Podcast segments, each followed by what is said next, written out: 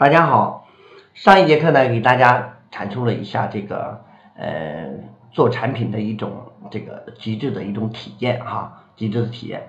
那么这一节课呢，我们想给大家分享的是极致体验之视觉盛宴。何为视觉盛宴呢？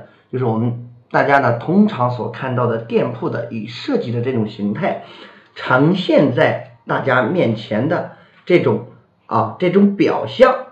何为这种表象？就是我一直在跟大家说哈，就是做店铺啊，做店铺呢，首先有两大层面的问题。第一啊，第一就是你的店铺不会说话啊，那你只有通过文字、图片来展示。那么第二个阶段才是跟这个客服的一些沟通，以及产品的一个发货。那你想象一下啊，整个电商过程中。以我们店铺的设计为展现，你想象一下它的这种视觉会是多么的一种重要啊！就是说，我们常常有买家、卖家哈在想哈，为什么成交转化率低？为什么买家看不到？那么呢，首先我们在我们的这个设计这个层面呢，给到大家一些提示啊，一些提示。首先呢，我个人把这个这个这个店铺的设计呢。分为这么几个步骤，首先第一招就是第一个就是店招的一个设计。那么店招呢要一语道破，指定你的这个呃要讲述的一个什么样的东西。那么首先第二个呢就是定义分类，条理突出。第三个就是宝贝的图片清晰精致。第四个就是视觉的文案潜移默化。那那么大家看一下哈，就是第一招店铺的设计一语道破呢，首先。这个店招，它这个位置哈是店铺文化的一个浓缩，会在店铺首页上方进行出现啊，进行出现。大家看一下哈，就是在这里。那么这个板块呢，它的学问呢也有很大啊，也有很大很大。所以说呢，大家一定要跟着我思路，把这个它的一个板块给走下去。可能要从外表一看说，哦，这不就是一个店铺的一个头，一个招头吗？有什么呢？其实它里边的讲究有很多很多。我们大家可以看一下啊，给它放大了它这个标头。那么大家看一下啊，第一个板块，首先呢是品牌 logo 的一个形象的一个直观，那就是说让大家呢更加记忆住它的产品。那么你看啊，三只松鼠，那大家一看哦，三个很可爱的小松鼠，就同时把它这个品牌给记忆住了。那么第二个第二个动作呢，哈，就是全国。全网坚果领导品牌，那么就给到大家一种提示哈，就是在整个全网，那么全网不包不单独说的是天猫和这个淘宝或是京东哈，是整个互联网和为全网。那么在全网的这个坚果这个行业里边呢，他家呢是一个领导的一个品牌，那么更给你加深了这种印象啊，加深了这种印象。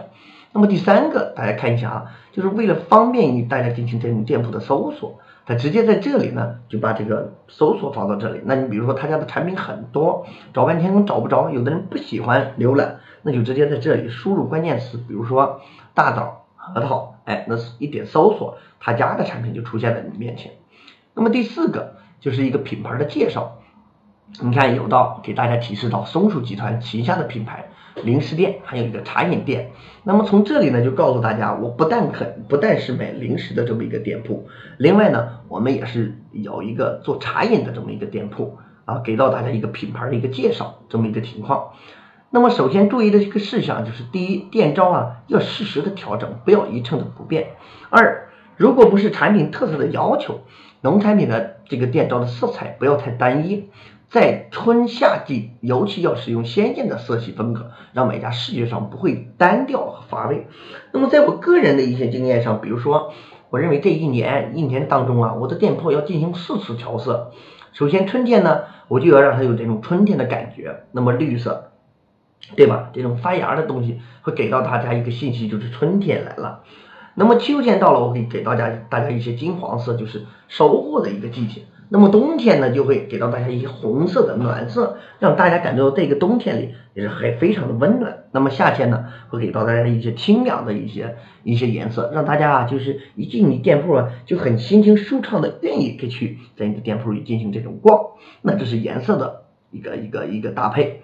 那么第三个就是使用的文字要有设计感和层次感，避免买家觉得莽从啊，觉得莽从。那么大家看一下，它的三只松鼠这几个字是很有美感的，包括这边的松鼠小健啊，松鼠小美，它的字体各方面都是不一样的。第四是整体风格要与店内的产品统一，不要不太需要剑走偏锋。那么比如说今天啊。有一个做这个食品行业的找到我问哈，就是说我的店铺呃又有这个奶酪，又有这个红枣，那你你说我想出一个什么样的风格比较好呢？就是我给到他的一些很多的这种推荐，那么就是说他的产品的调性很大。造成的就是说，你要想针对于奶酪，那比如说整一些纯白色的这种颜色，会给到这种奶奶酪更青春的一种感觉。那么红色的就会给到红枣一种感觉，它的这种表现的这种颜色是不一样的。所以说呢，不会说针对于某一个产品去给它进行一个很深入的一个切题。那么只出来的这种颜色呢，就是说它的调性一定要足够大。那么第二招就是定义的这个分类，大家看一下哈。就是自定义的分类里边啊，有好多这个送优惠券，还有聚划算，就是告诉大家我有很多的产品，以及现在目前我有很多的这种活动。好的自定义的分类呢，可以彰显这个店铺的风风格定位、产品的重点推荐，以及所有的这些活动啊，都把它展现出来。那么正是由于这个模块是可以自定义的，如果卖家这个精心的设计过，自然会让买家感觉到店铺独特的这种气质的出现。那么第三招就是宝贝的图片清晰的精致。大家看一下啊，他拍的这些照片呢，你们有没有发现到哈？就是背景后边放的这几个袋儿，它放的都非常的标准。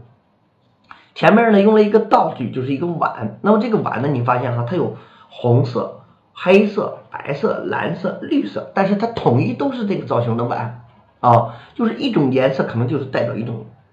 一种果子啊，一种品类的果子。那么它背后的这个，比如说这个袋儿，你看它的摆放哈，都是非常有精心设计过的啊，精心设计过的，也就给到大家的就是又有规律又有不规律的这么一种感，这么一种感觉哈。就是现在我们行内对于这种高标准的这种拍照都是有一定要求的，并不是说我把这个产品放在这儿，我就直接拿相机啪嚓一拍就 OK 了，不是的。这样呢，给不到大家一种清晰的一种感觉。那么第四招就是潜移默化。那么消费者从产生购买的心理到发生购买的行为，会经过这么几个步骤：第一，观察、兴趣、联想、欲望、评价、信心，最后呢，他才要进行支付这么一个情况哈。就是经经过每一个消费者都要经过这几个步骤，最后他才敢下定决心说：“哦，我要买这个产品啊。”都是这么一个情况。那么这节课呢，基本上呢就给大家呢分享到这里，主要呢讲的是店店招的以及以及图片的一些拍摄的这个要注意的一咱们农产品要注意的一些事项。那么由于时间的原因呢，就给大家分享到这里。